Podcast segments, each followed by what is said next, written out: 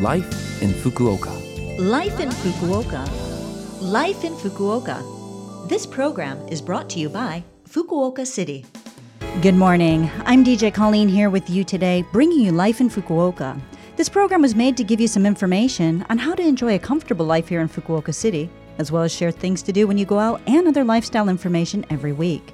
It's only a short program, but make sure you tune in every Monday morning for all of that info in English with me, Colleen. Well, today we have a guest in the studio, a fairly recent transfer to Fukuoka City, I think, uh, Ilko. So, good morning, Ilko. Hey, good morning, Colleen. Well, to start things off, could you tell us a little bit about yourself? Sure. Uh, I was born in Germany, uh, raised in the Netherlands, moved to America when I was 10, lived in Florida and Washington, D.C. for a bit, and moved to Japan four and a half Oh. years ago to Ibaraki. Okay, so you've been uh, hopping around a bit, Yep. Um, but then you ended up in Ibaraki. How did that happen? Were you Uh, a natto fan? I actually do like natto mixed Good. with kimchi, Good. of course. But uh, no, originally I wanted to live in Hokkaido, but my the first company I came with, uh, they sent me to Ibaraki, which Okay. Ibara- uh, Hokkaido is the number one rated Right. in attractiveness. Ibaraki Okay. happens to be number 47. so it's kind of, you know, you know, when life Okay. throws you, when life throws you, you know, Ibaraki. You, know, just eat natto. You just eat natto. right, so let it get as stinky as possible, I guess. Right? No, it was a good time. Okay, sure. okay.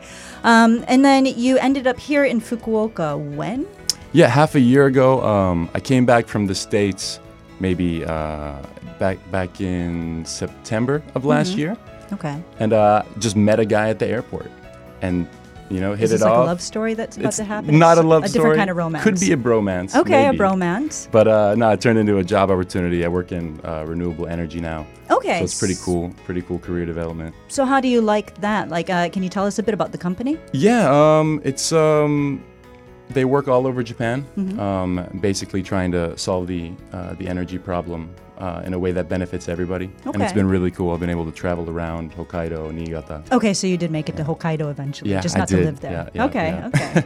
So um, you've been in Fukuoka about six months now. How do you find it? Um, chaotic but fun.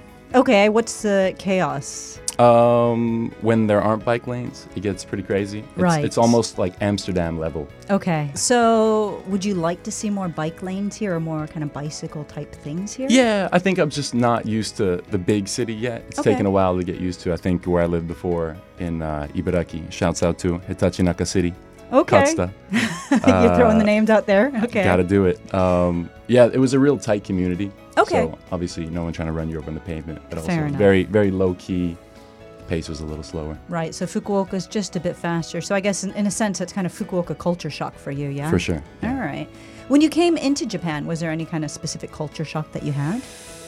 Um, not really, actually. Hmm. I felt like I I'd come here to have an adventure, and I really love the language as well. So Okay, cool to just dive uh, into that. I've been told that you speak quite well, actually. So uh, did you study before coming? Yeah, I took a year in college. Okay. Uh, Okay, yeah. so you were ready to uh, just jump into the whole Nihongo life. Yeah, but of course, you know, you don't know how to actually have conversation until you, you get Until down into here. it, you know, with, with Japanese friends. Okay, okay. And um, since being here, then, is there any advice or kind of tips or anything that you'd have for people that are just coming here like yourself? Yeah, absolutely. I think that it could be my own experience. It could be because of the coronavirus pandemic. Mm. But I feel like maybe getting out there and, you know, making new friends is maybe a little more difficult than it used to be. Yeah. I think maybe people have settled into their own rhythms, uh, their own local hangout spots, Mm, their own people kind of locked it down. So I'd say to anyone that's coming into Fukuoka, just don't give up. There's a lot of really fun, you know, bars, restaurants, and a really a lot of really nice people.